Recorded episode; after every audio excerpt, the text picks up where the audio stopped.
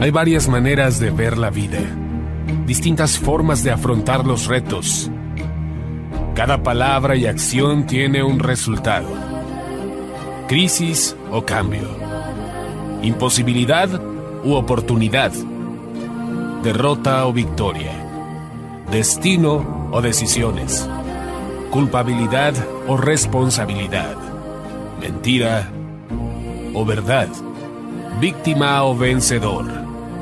La diferencia se marca en los pensamientos, las ideas y las acciones. Esto es Mensajes de Victoria con Marco Tulio Carrascosa.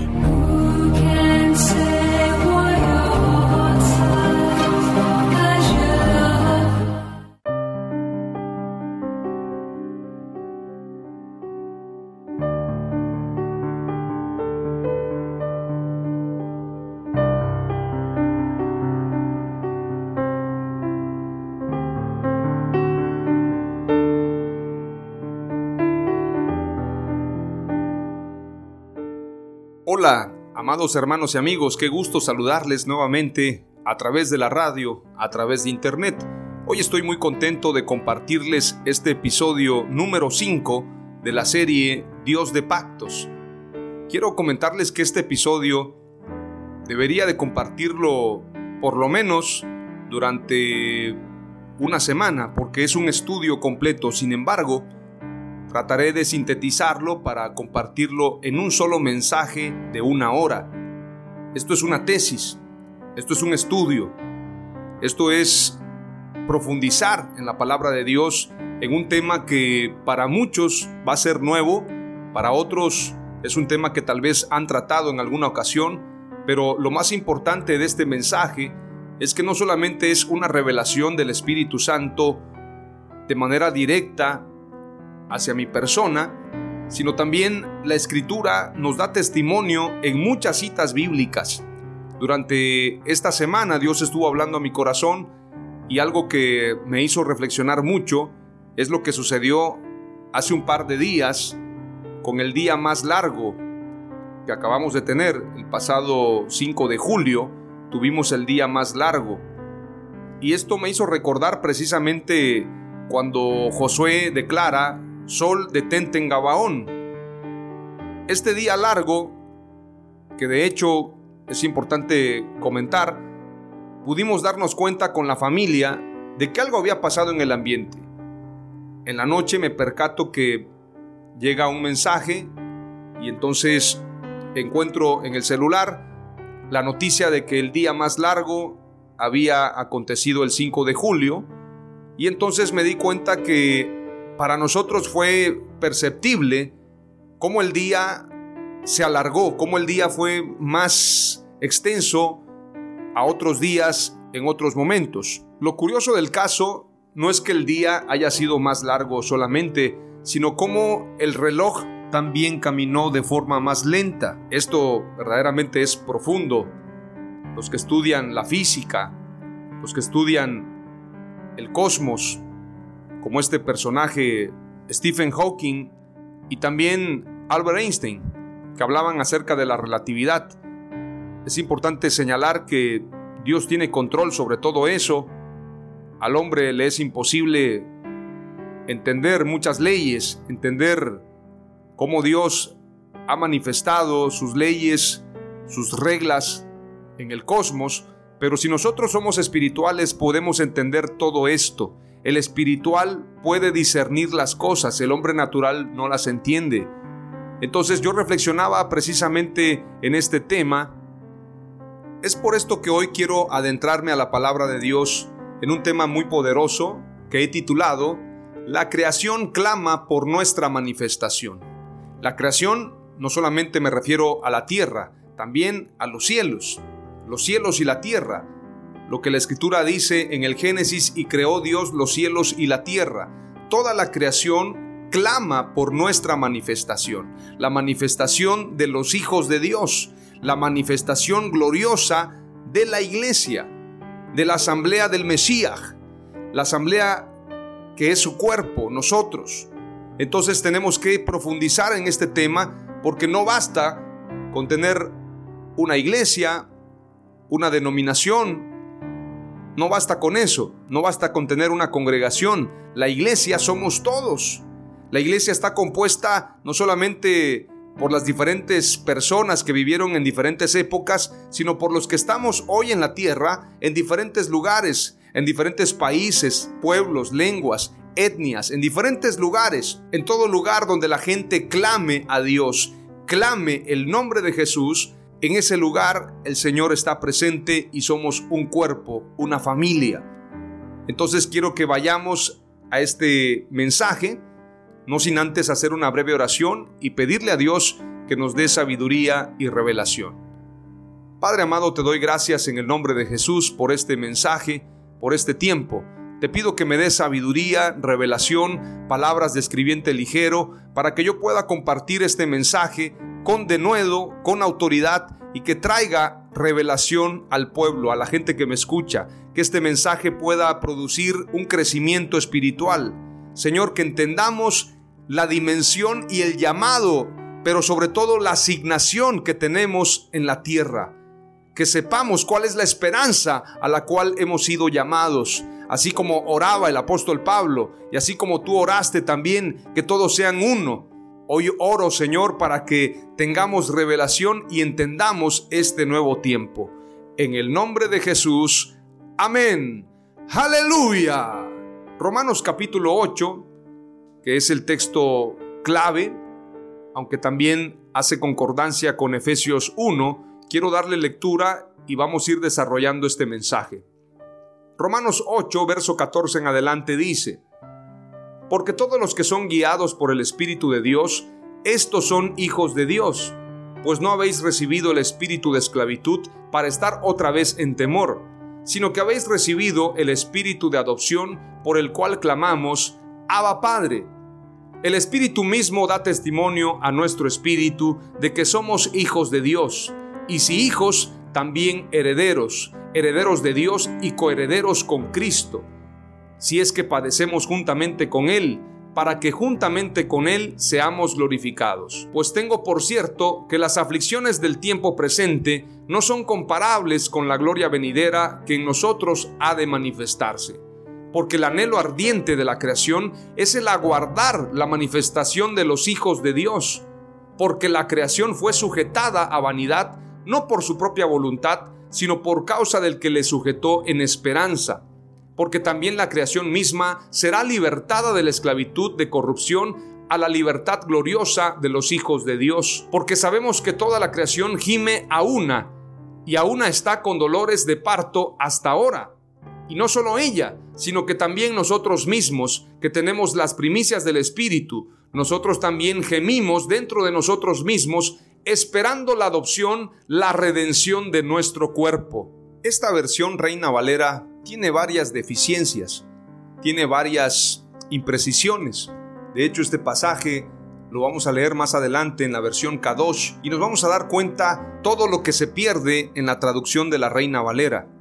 En este sentido tenemos que aprender a estudiar la escritura. Hay mucha gente que hace doctrina con textos que fueron traducidos o bien transliterados de una forma incorrecta.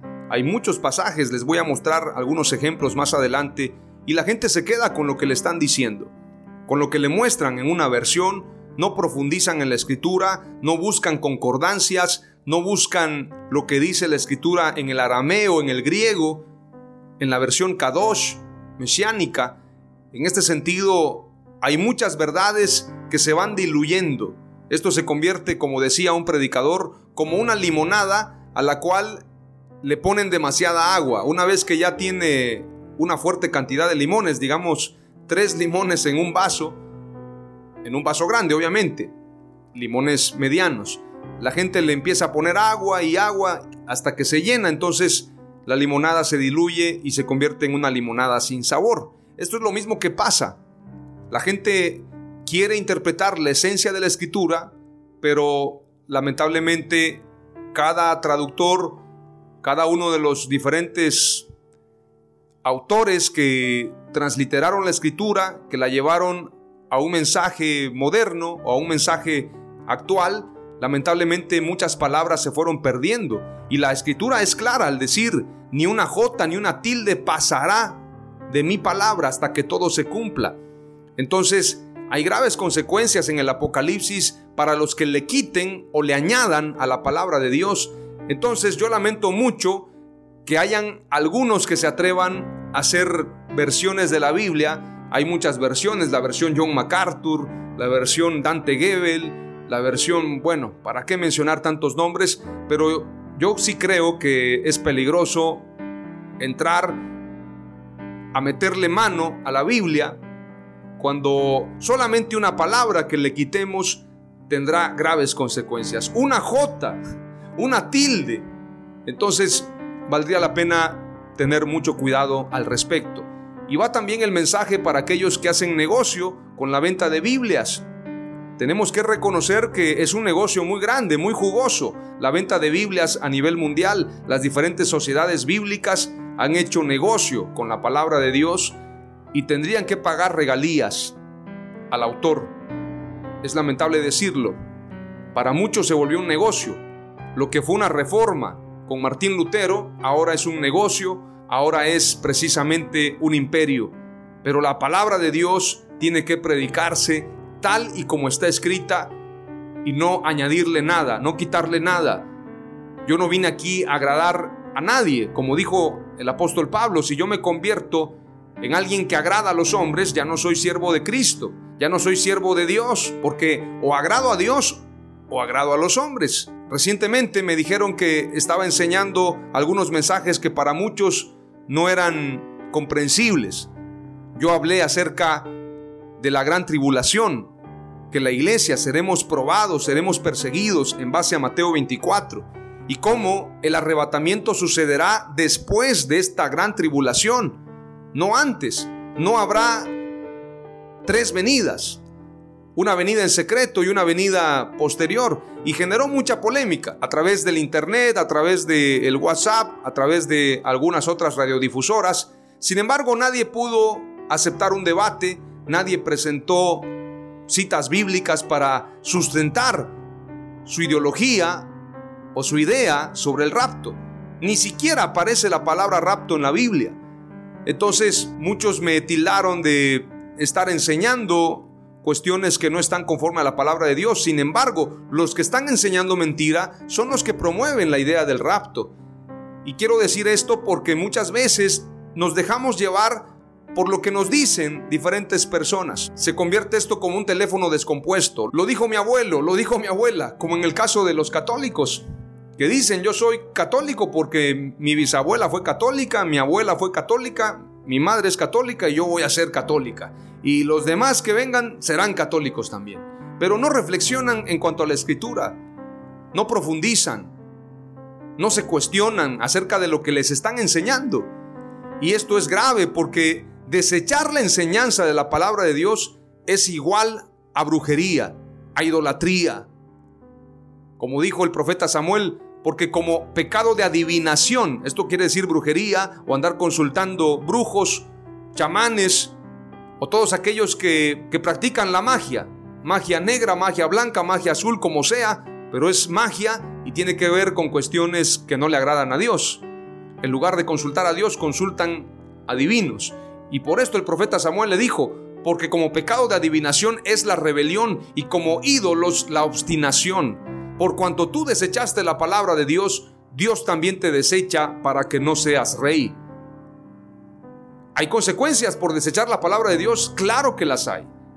La sana doctrina nos salvará, pero el que desecha la verdad, el que desecha la enseñanza de Jesús, está siendo guiado por ciegos y ambos caerán en el hoyo, el falso maestro como el pueblo que lo sigue.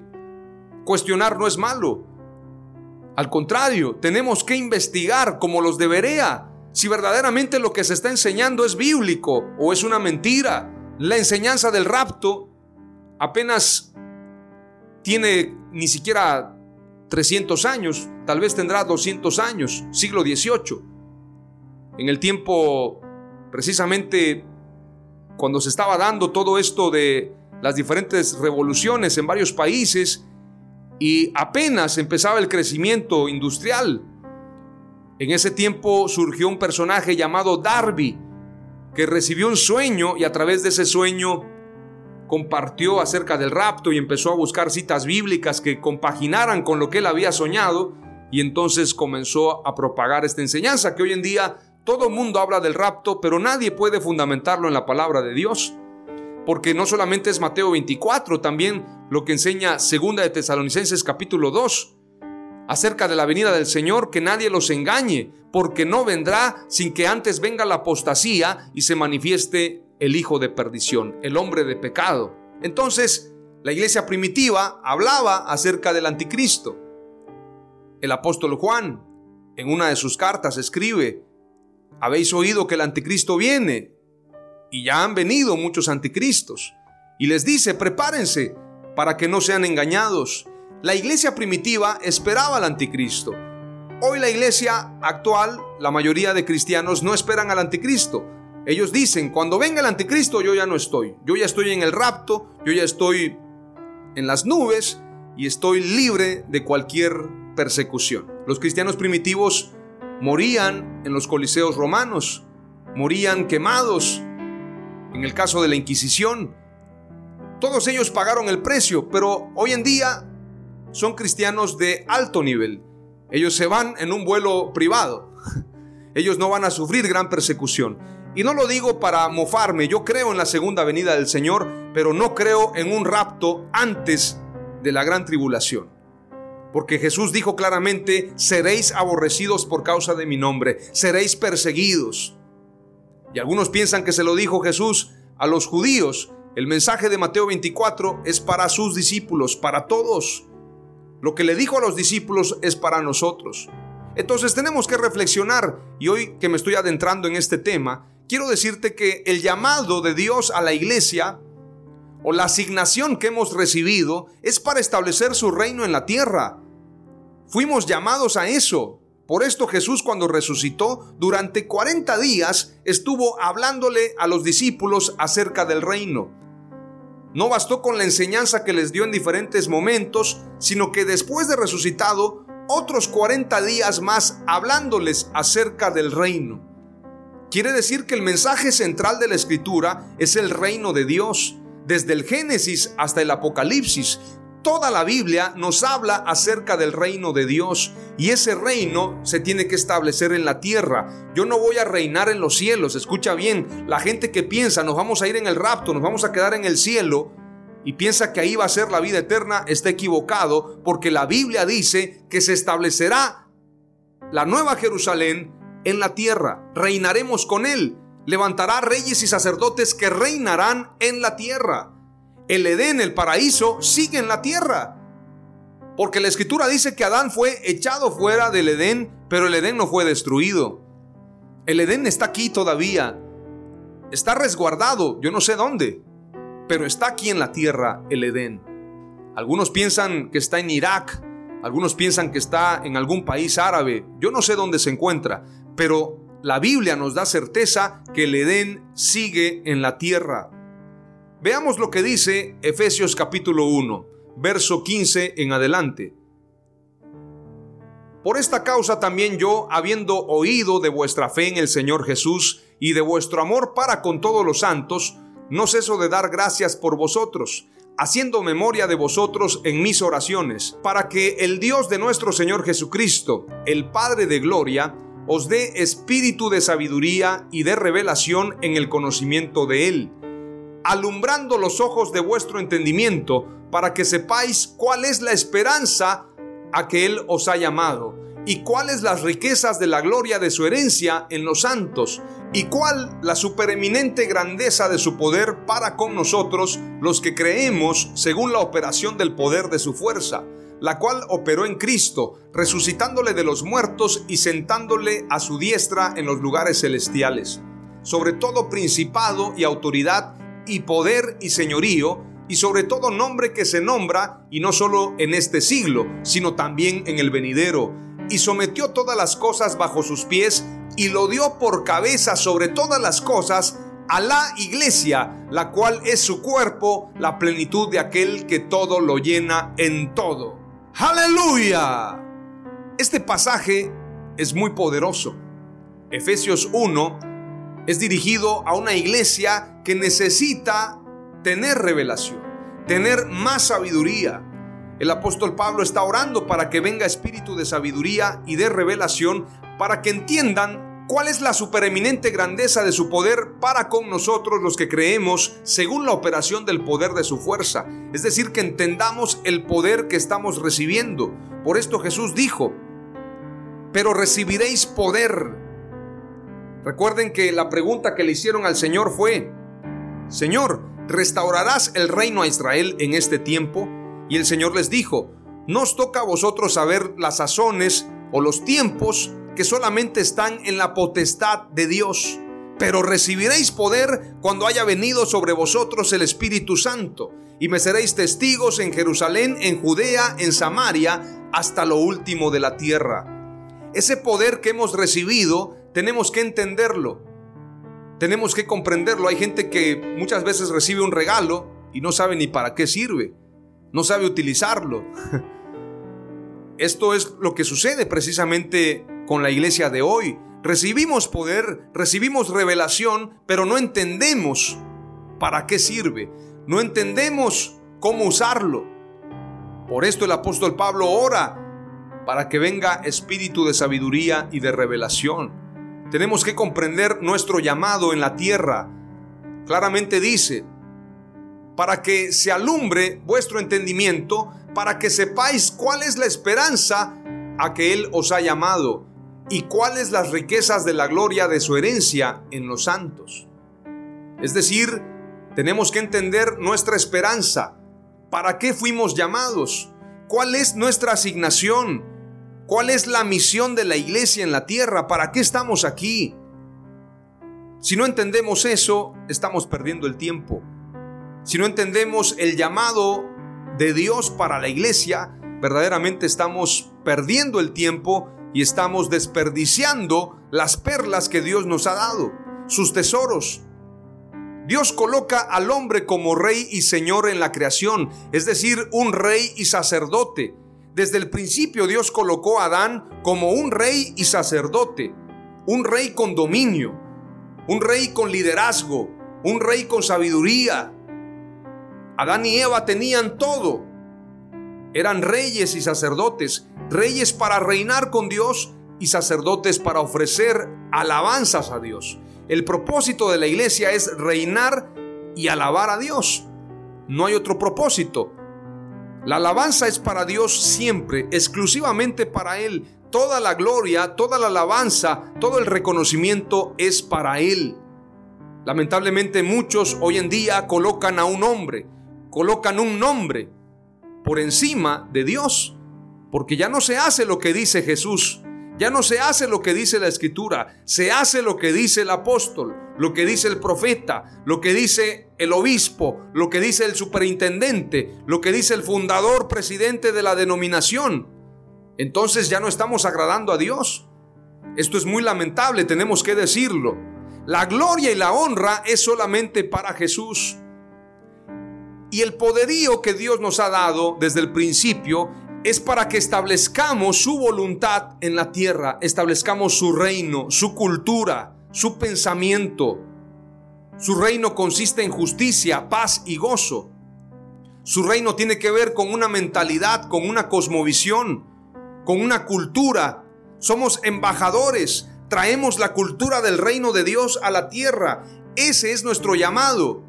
Estamos aquí para hacer cabeza y no cola. Estamos aquí para hacer luz. Estamos aquí para hacer sal. Estamos aquí para hacer favores a la gente. Estamos aquí para que brillemos. Estamos aquí para manifestar el amor de Dios. Estamos aquí para mostrar las poderosas obras de Dios. Estamos aquí para mostrar las virtudes de aquel que nos llamó de las tinieblas a su luz admirable. Estamos aquí para establecer la voluntad de nuestro Señor Jesucristo y hemos recibido poder, hemos recibido autoridad. Nadie tiene más autoridad que la iglesia, ni siquiera los gobiernos del mundo, ni siquiera los millonarios, ni siquiera aquellos que planifican agendas que se consideran multimillonarios, los dueños y amos del mundo. La autoridad no la tienen ellos, la autoridad la tiene la iglesia. El problema de la iglesia es no entenderlo. Y como dice la escritura, mientras el heredero es niño, en nada difiere del esclavo. Si somos niños espirituales, no vamos a entender la herencia que hemos recibido. Mientras el heredero es niño, no puede establecer el dominio y la voluntad. Estamos en una madurez. Esta pandemia tiene que despertarnos. Esto que está sucediendo a nivel global tiene que despertar a la iglesia. Algunos no van a despertar ahora, van a despertar en la gran persecución. Pero habrá un avivamiento al final de los días. Habrá un avivamiento y la escritura dice que ese avivamiento será el más grande de la historia. Ese avivamiento es lo que declara el profeta Joel. En los postreros días, en los últimos días, derramaré de mi espíritu sobre toda carne. Sobre todos.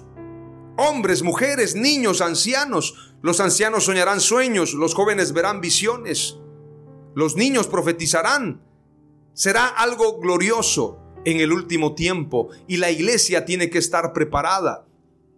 Entendamos que el movimiento de Dios no es una línea, es un círculo. No es una línea interminable, es un círculo eterno. Donde comenzamos, vamos a terminar.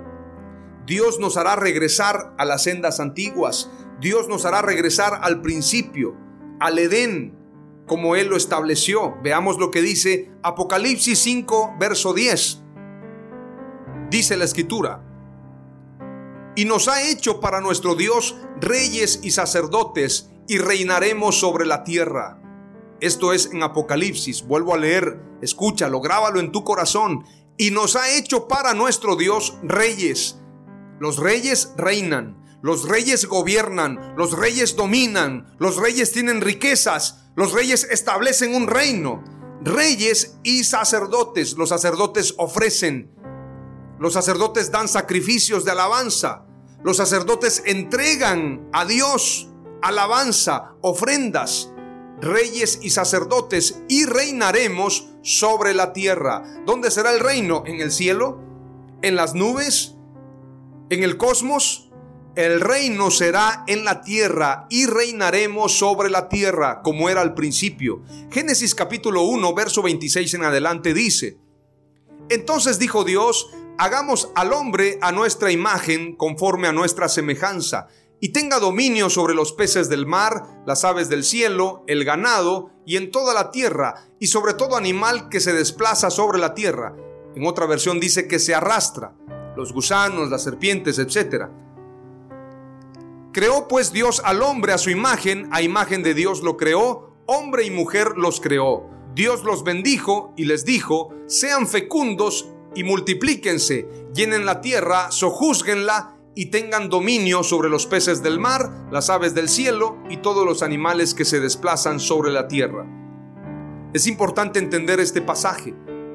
El Señor está diciendo que el hombre es conforme a su imagen y semejanza, es rey y sacerdote. Jesús es rey y sacerdote, sacerdote para siempre, según el orden de Melquisedec y rey, rey de reyes y señor de señores. Si somos conforme a su imagen y semejanza, somos reyes y sacerdotes desde el principio. Lamentablemente Adán y Eva no lo entendieron. Ellos tenían dominio sobre el mar, sobre las aves del cielo, sobre el ganado, sobre los animales que se arrastran.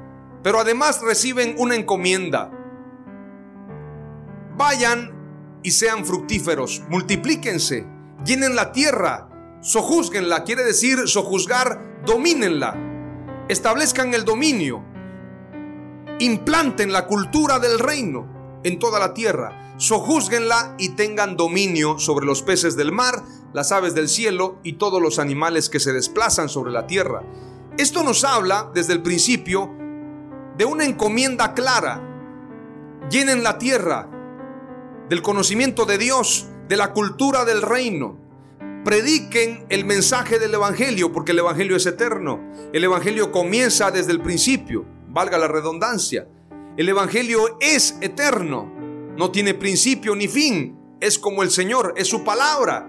Su palabra es eterna, cielo y tierra pasará, pero su palabra no pasará. El mensaje que llevarían Adán y Eva es el mensaje del Evangelio. Por esto sojuzgarían la tierra, la dominarían, establecerían la voluntad y la ley de Dios en la tierra. Lamentablemente, ellos en lugar de probar el árbol de vida, probaron el árbol de la ciencia del bien y del mal y perdieron esta condición de señores, esta condición de reyes, esta condición de hombres y mujeres que ejercían el dominio en la tierra. Se perdió esto y vino una maldición, no solamente para Adán y Eva, sino también para la tierra. Veamos lo que dice Génesis 1.26 en la versión Kadosh. Entonces Elohim dijo, hagamos a la humanidad a nuestra imagen, conforme a nuestra semejanza, y reinen sobre los peces en el mar, las criaturas que vuelan en el cielo, los animales y sobre toda la tierra. Escuche bien, y sobre toda la tierra. Cuando dice toda, es toda, y sobre toda criatura que se arrastra en la tierra. Esta palabra criatura la vamos a encontrar cuando Jesús declara, vayan y prediquen el Evangelio a toda criatura. Te voy a explicar más adelante a qué se refiere esto. Pero voy a seguir adelante, espero poder culminar este estudio, esta tesis, este mensaje. Algunos piensan que la luna y el sol señorean el día y la noche en un sentido en el que la luna y el sol tienen voluntad propia como si fueran seres independientes. Algunos piensan que así como Adán y Eva eran reyes, eran señores. Algunos piensan que también el sol y la luna son reyes. Esta doctrina tiene un origen demoníaco, tenemos que reconocerlo. Esto se acerca a la idea de convertir en dioses al sol y la luna. Hay algunas religiones paganas que creen que el sol es un dios, que la luna es una diosa diferentes culturas, los egipcios, los sumerios, los babilónicos, etc. Entonces, esta enseñanza no tiene nada que ver con la escritura. Esto es una imprecisión debido a la mala traducción de Cipriano de Valera y Casiodoro de Reina, los autores de la versión Reina Valera que se dio entre 1569 y 1602. En esta versión encontramos muchos errores e imprecisiones terribles. Por eso es recomendable comparar la versión Reina Valera con la versión Kadosh para dimensionar de mejor forma los errores provenientes de esa edición. Veamos un ejemplo en Proverbios 31:30, versión Reina Valera. Este pasaje es acerca de la mujer virtuosa y usted se va a dar cuenta de un error garrafal y una enseñanza que se promueve hoy en día muchas mujeres, y lo digo con mucho respeto. Yo sí creo que se le debe dar un reconocimiento a la mujer pero ya algunas mujeres quieren estar por encima del hombre y esto tiene que ver con esta versión de la Reina Valera. Veamos lo que dice la escritura. Proverbios 31:30. Engañosa es la gracia y vana la hermosura. La mujer que teme a Jehová, esa será alabada. ¿A quién le van a dar alabanza? A la mujer. Eso es un error. La escritura no dice eso. Pero Casiodoro de Reina, Cipriano de Valera pensaron que se refería a una alabanza a la mujer. La mujer que teme a Dios, esa será alabada. Hay un grave error ahí. Veamos la versión Kadosh. Proverbios 31:30 dice, lo atractivo es falso, la belleza de la mujer es vana, pues es una mujer sabia la que es bendecida, pero una mujer que teme a Yahweh, o a Dios, o a Jehová, que lo alabe. Es decir, la alabanza es para Dios, no es para la mujer. Y errores como este vamos a encontrar muchos en la Reina Valera. Les voy a mostrar otro. Mateo 28, 19 dice, Por tanto, id y haced discípulos a todas las naciones, bautizándolos en el nombre del Padre y del Hijo y del Espíritu Santo. En base a este pasaje, que ni siquiera aparece en la versión original, en base solamente a ese pasaje, la mayoría de iglesias bautizan en el nombre del Padre y del Hijo y del Espíritu Santo cuando todo el libro de los hechos está lleno de bautismos en el nombre de Jesús. Yo le he preguntado a algunos pastores, ¿por qué si el apóstol Pedro, si el apóstol Mateo, si el apóstol Juan recibieron el mensaje de Jesús acerca de que bautizaran en el nombre del Padre y del Hijo y del Espíritu Santo, ¿por qué en el libro de los hechos ellos bautizaron en el nombre de Jesús? ¿Será que Pedro es desobediente? Y me responden, es que el bautismo que ellos aplicaban era para judíos. Y como los judíos solamente les faltaba aceptar a Jesús, solamente era en el nombre de Jesús. Entonces le muestro otro pasaje donde dice que el apóstol Pablo fue a Éfeso. Obviamente si hablamos de Efesios estamos hablando de no judíos, de gentiles. Y yo les muestro, el apóstol Pablo bautizó a los que estaban en Éfeso en el nombre de Jesús. También los gentiles no habían recibido a Jesús, pero tampoco al Padre y tampoco al Espíritu Santo, porque ni siquiera conocían que había Espíritu Santo. ¿Por qué lo bautizó o por qué los bautizó en el nombre de Jesús? Y no saben explicar. Y se basan solamente en este pasaje. Cuando no tienen argumentos dicen, mire, yo no le voy a hacer caso ni a Pedro, ni a Pablo, ni a Juana, ni, ni a Chana. Yo le voy a hacer caso a Jesús. Y si Jesús dijo que en el nombre del Padre y del Hijo y del Espíritu Santo, yo así voy a bautizar. Lo que no saben es que la versión Reina Valera tiene muchas imprecisiones y muchos errores doctrinales, muchos errores en la traducción, en la transliteración. Si verificamos en la versión Kadosh, este versículo dice, por lo tanto vayan a ser talmidim. Esta palabra talmidim quiere decir vayan a ser discípulos, conviertan en verdaderos discípulos a los creyentes. Conviértanlos en maestros, en discípulos. Por lo tanto, vayan a hacer talmidim a gente de todas las naciones, dándoles la inmersión en mi nombre. La inmersión es el bautismo. Dándoles la inmersión, no como lo hacen los católicos que le tiran un poquito de agua a la persona o como los presbiterianos. El bautismo es en inmersión. La persona tiene que ser sumergida representando la muerte y resurrección de Jesús. Jesús fue sumergido y el bautismo que aplicó Jesús tiene que ser para nosotros. Tiene que ser sumergida la persona y ser levantada. Muerte y resurrección. Muerte a su vieja vida y un levantamiento a una nueva vida, una nueva criatura en Dios. Sin embargo, leen este pasaje, dice, dándoles la inmersión en mi nombre, en la versión Kadosh, y no le hacen caso, prefieren hacerle caso a la versión Reina Valera. Entonces, esto es obstinación. Cuando a la gente se le muestra la escritura, se le dice, mira, aquí dice la palabra de Dios, y no lo aceptan, entonces están en graves problemas. Son ciegos guías de ciegos, y los ciegos guías de ciegos ambos caerán en el hoyo. Así que esto es muy peligroso. Ahora veamos en Génesis capítulo 1 y vamos a ver también esta versión en Reina Valera y en versión Kadosh. Y esto es para desmentir la idea de que el sol y la luna tienen voluntad propia. La señora luna, el señor sol, cuidado con eso. Esto es una falsa doctrina. Veamos lo que dice la versión Reina Valera en el capítulo 1, verso 14 en adelante.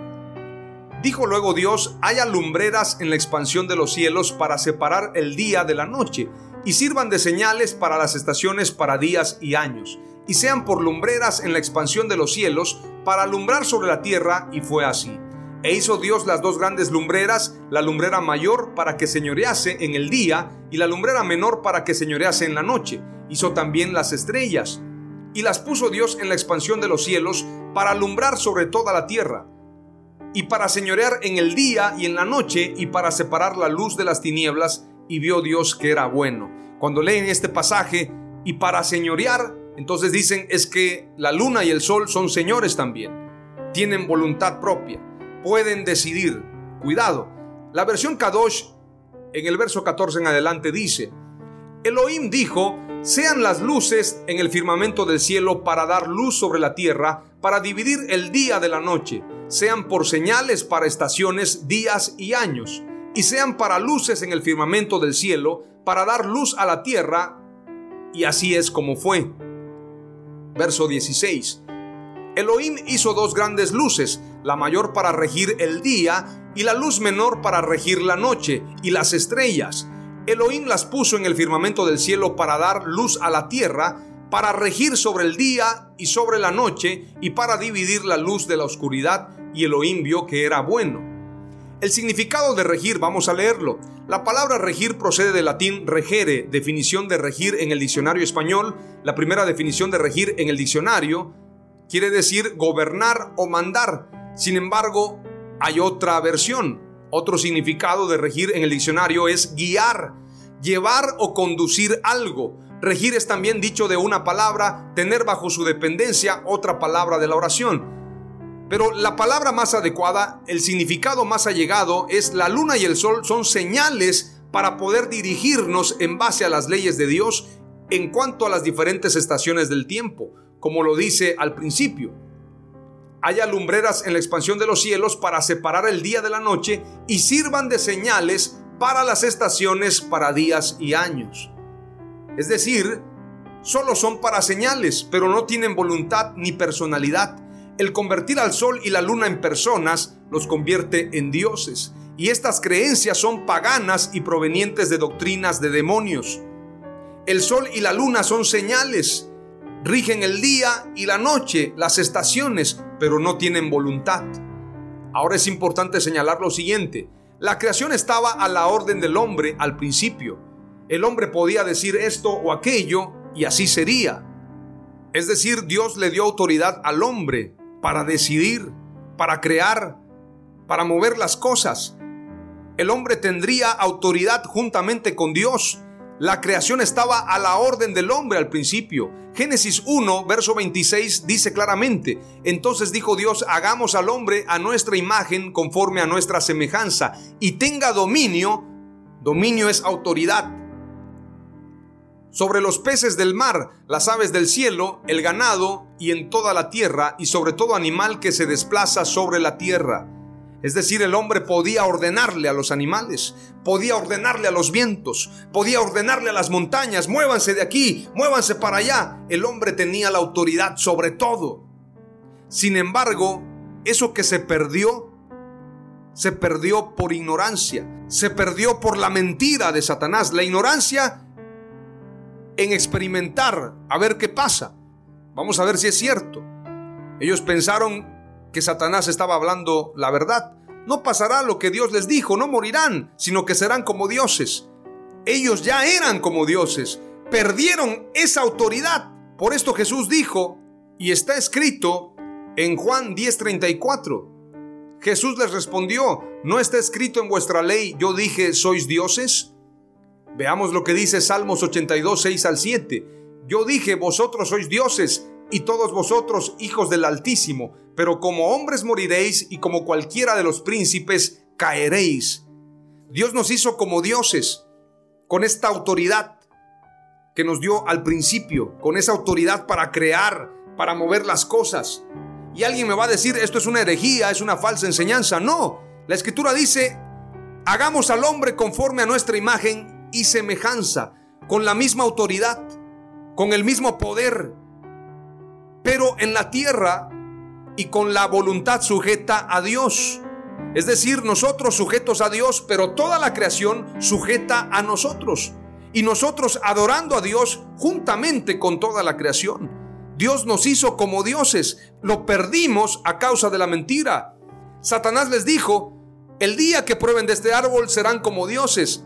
Lo que Adán y Eva no sabían es que ellos ya eran como dioses porque Dios los había creado con poder y autoridad.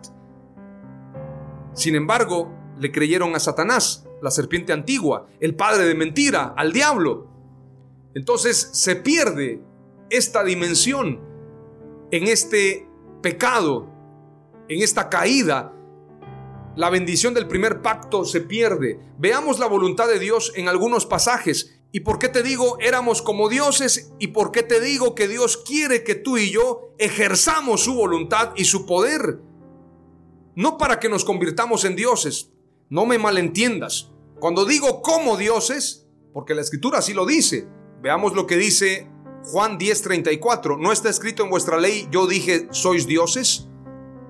Y el Salmo 82, 6 al 7, yo dije, vosotros sois dioses y todos vosotros hijos del Altísimo. Somos dioses, pero estamos bajo el dominio de Dios. Somos hijos del Altísimo. Somos hijos de Dios y por lo tanto tenemos la misma autoridad.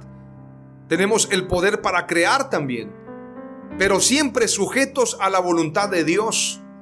Por esto lo dije al principio, somos reyes y sacerdotes para Dios. El pasaje dice, yo dije vosotros sois dioses y todos vosotros hijos del Altísimo, pero como hombres moriréis y como cualquiera de los príncipes caeréis. ¿Por qué? Porque no están obedeciendo a Dios. Tenemos que obedecer a Dios para verdaderamente ejercer su reino y su dominio. Ahora veamos su voluntad. Veamos lo que dice precisamente el Salmo capítulo 8. Dice la escritura, Oh Jehová, Señor nuestro, cuán glorioso es tu nombre en toda la tierra. Has puesto tu gloria sobre los cielos, de la boca de los niños y de los que maman, fundaste la fortaleza a causa de tus enemigos, para hacer callar al enemigo y al vengativo. Cuando veo tus cielos, obra de tus dedos, la luna y las estrellas que tú formaste, digo, ¿qué es el hombre para que tengas de él memoria y el Hijo del hombre para que lo visites? Le has hecho poco menor que los ángeles y lo coronaste de gloria y de honra. Le hiciste señorear sobre las obras de tus manos, todo lo pusiste debajo de sus pies. Ovejas y bueyes, todo ello, y asimismo las bestias del campo, las aves de los cielos y los peces del mar, todo cuanto pasa por los senderos del mar. Dice claramente, le hiciste señorear sobre las obras de tus manos, todo lo pusiste debajo de sus pies. Un poco menor que los ángeles, pero con la autoridad para tener dominio sobre toda la tierra. Veamos lo que dice Mateo 17:20. Él les dijo, por vuestra poca fe, porque en verdad os digo que si tenéis fe como un grano de mostaza, diréis a este monte, pásate de aquí allá y se pasará, y nada os será imposible. Esa es la autoridad que Dios nos ha dado. Esa autoridad la tenía Adán, la perdió, y ahora Dios quiere que la recuperemos a través de su sacrificio en la cruz. Josué 10:12 dice, entonces Josué habló al Señor el día en que el Señor entregó a los amorreos delante de los hijos de Israel, y dijo en presencia de Israel, Sol, detente en Gabaón, y tu luna en el valle de Ajalón. Y el sol se detuvo, la luna se detuvo, la tierra se detuvo, a causa de la palabra de Josué. Porque la autoridad es en toda la creación, sobre toda la creación. Cielos y tierra sol y luna, todas las cosas estaban sujetas a la voluntad del hombre. Y este fue un caso excepcional. Sin embargo, el Señor dijo, si tú tienes fe como un grano de mostaza, podrás decirle a ese monte, trasládate de aquí para allá, y para ustedes nada será imposible. Veamos Mateo 8, verso 23. Cuando entró Jesús en la barca, sus discípulos lo siguieron, y de pronto se desató una gran tormenta en el mar de Galilea de modo que las olas cubrían la barca. Pero Jesús estaba dormido. Llegándose a él, lo despertaron diciendo, Señor, sálvanos que perecemos. Y él les contestó, ¿por qué tienen miedo hombres de poca fe? Nuevamente utiliza la palabra, hombres de poca fe. Es decir, la fe es la clave. Entonces Jesús se levantó, reprendió a los vientos y al mar, y sobrevino una gran calma. Los hombres se maravillaron y decían, ¿Quién es este que aún los vientos y el mar lo obedecen? ¡Wow! Es Dios, es Jesús, pero esa misma autoridad nos delegó a nosotros. Veamos lo que dice Primera de Corintios 15:45. Así también está escrito, el primer hombre, Adán, fue hecho alma viviente. El último Adán, espíritu que da vida. El último Adán es Jesús. Y nosotros tenemos que tener una naturaleza en Jesús. Somos hijos de Jesús, somos hijos de Dios. Por lo tanto, tenemos su naturaleza en nosotros. Juan 14:12 declara, en verdad, en verdad os digo, te lo vuelvo a repetir, te lo voy a decir en el oído, bien fuerte para que lo escuches. Lo dice Jesús, lo dice su palabra. En verdad, en verdad os digo. El que cree en mí, las obras que yo hago, él las hará también, y aún mayores que éstas hará, porque yo voy al Padre. Wow. Esta palabra la dijo Jesús. En verdad, en verdad os digo. No hay mentira. Él no es hombre para que mienta, ni hijo de hombre para que se arrepienta. Las obras que yo hago, ustedes también las harán, y aún mayores que éstas harán, porque yo voy al Padre. Veamos lo que dice Génesis 1 y quiero decirte que lamentablemente la tierra fue maldecida y sujeta a esclavitud y corrupción a causa del pecado de Adán. Génesis 1. La creación anhela ardientemente la manifestación de los hijos de Dios. Lo anhela desde el principio. Lamentablemente la tierra fue sujeta a corrupción. verso 17. Y al hombre dijo, por cuanto obedeciste a la voz de tu mujer y comiste del árbol de que te mandé diciendo, no comerás de él, maldita será la tierra por tu causa, con dolor comerás de ella todos los días de tu vida. Espinos y cardos te producirá y comerás plantas del campo. Con el sudor de tu rostro comerás el pan hasta que vuelvas a la tierra, porque de ella fuiste tomado, pues polvo eres y al polvo volverás. Qué lamentable. Aquí está la maldición no comerás de él, maldita será la tierra por tu causa. ¿Por culpa de quién? Por culpa de Adán. Por tu causa, por lo que tú hiciste. Maldita será la tierra por tu causa, con dolor comerás de ella todos los días de tu vida. Dios maldijo a la tierra por causa del pecado de Adán. Génesis 4, verso 8 en adelante declara, y dijo Caín a su hermano Abel, salgamos al campo. Y aconteció que estando ellos en el campo, Caín se levantó contra su hermano Abel y lo mató. Y Jehová dijo a Caín, ¿dónde está Abel tu hermano? Y él respondió, no sé, ¿soy yo acaso guarda de mi hermano? Él le dijo, ¿qué has hecho? La voz de la sangre de tu hermano clama a mí desde la tierra. Ahora pues maldito seas tú de la tierra que abrió su boca para recibir de tu mano la sangre de tu hermano. Cuando labres la tierra, no te volverá a dar su fuerza, errante y extranjero serás en la tierra. Ahí entra la maldición. El primer homicidio es el que comete Caín. Y Adán comete un pecado por el cual entra la maldición a la tierra. Sin embargo, el Edén sigue estando en la tierra. Por esto yo siempre he pensado que la iglesia tiene que dominar en la tierra y el final es completar la obra regresar al principio, regresar al Edén, que el ciclo se cumpla. Y el Edén está aquí en la tierra, no está en el espacio, está en la tierra y tenemos que retomarlo, recobrarlo, recuperarlo. Dice claramente en el capítulo 1 y verso 22. Y dijo Jehová Dios, he aquí el hombre es como uno de nosotros, sabiendo el bien y el mal. Ahora pues que no alargue su mano y tome también del árbol de la vida y coma y viva para siempre. Y lo sacó Jehová del huerto del Edén para que labrase la tierra de que fue tomado.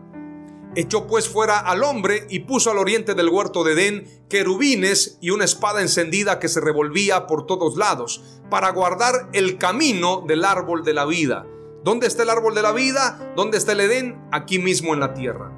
La tierra fue maldecida y sujeta por Dios Aquí hay otro error de la versión Reina Valera en Romanos 8, verso 19 en adelante dice, porque el anhelo ardiente de la creación es el aguardar la manifestación de los hijos de Dios, porque la creación fue sujetada a vanidad, no por su propia voluntad, sino por causa del que la sujetó en esperanza. Por causa del que la sujetó en esperanza es como si hubiese sido sujetada por Adán.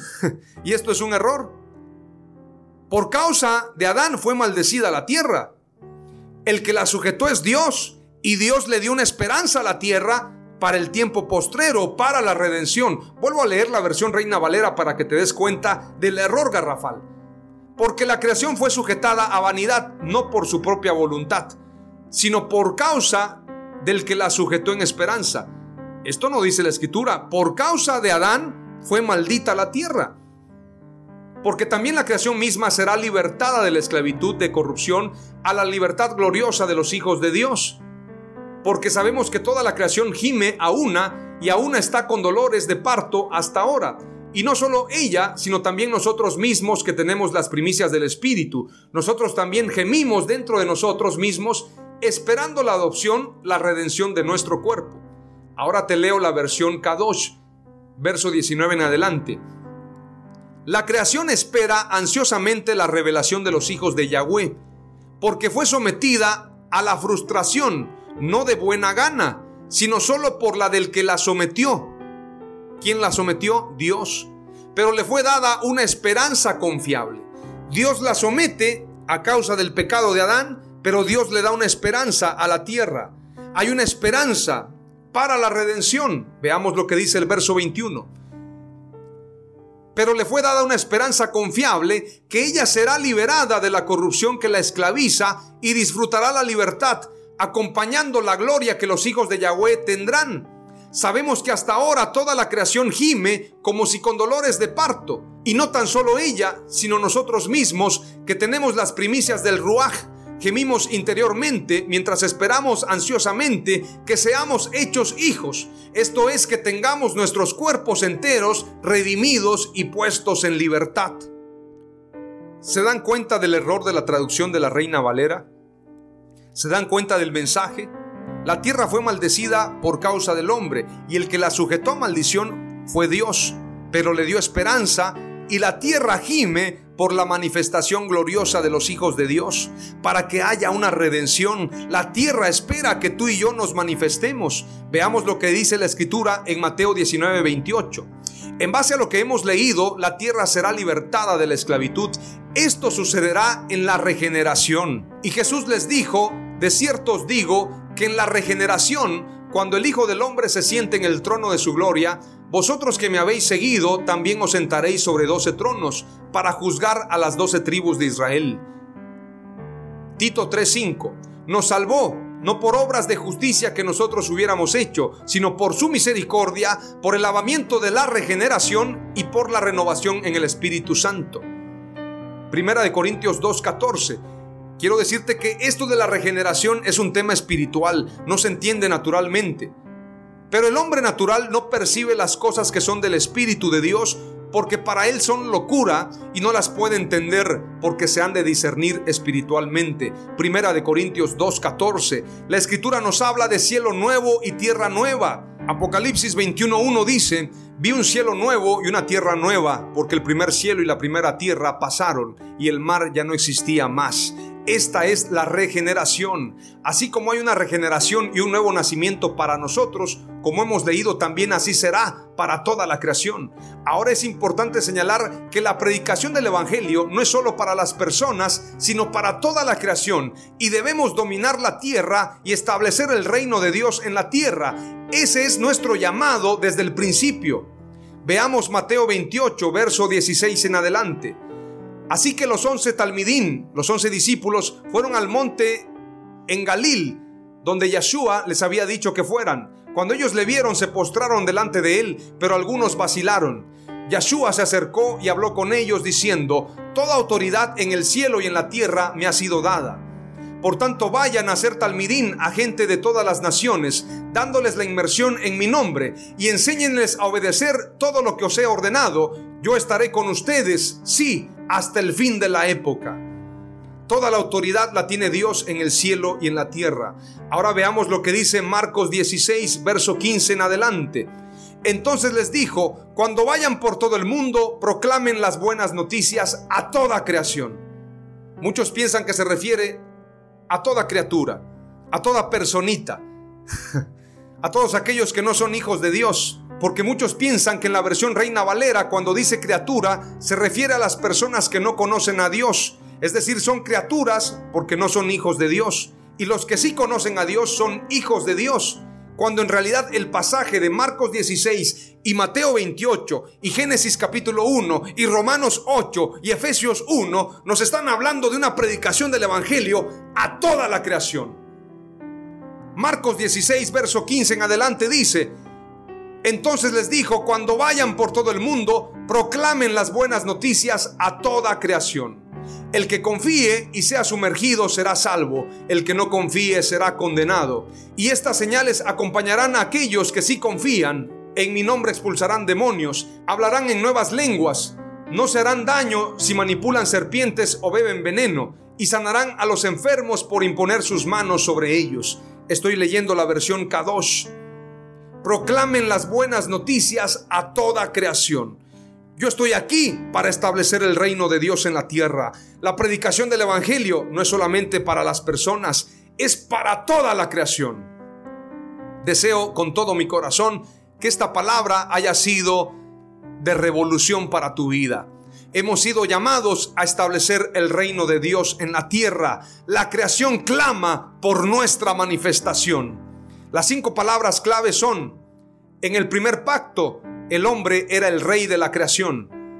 Número dos, la creación estaba sujeta al hombre. Número tres, la creación está sujeta a maldición a causa del pecado. Número cuatro, la creación será libertada de la esclavitud de corrupción. Número cinco, la creación gime con nosotros por nuestra redención. Oramos al Señor. Padre amado, te doy gracias por esta palabra. Hemos entendido la esperanza a la que hemos sido llamados. Hoy te pedimos, amado Dios, que nos envistas de tu poder, de tu sabiduría y que entendamos verdaderamente que hemos sido llamados a establecer tu reino. Hoy declaramos que así como la creación clama por la manifestación gloriosa de los hijos de Dios, ese clamor ha llegado a tu presencia y vendrá un derramamiento de tu Espíritu Santo sobre toda creación, sobre toda criatura. Se derramará tu Espíritu Santo y habrá una revolución, un avivamiento para gloria y honra de tu nombre. En el nombre de Jesús. Amén. Aleluya.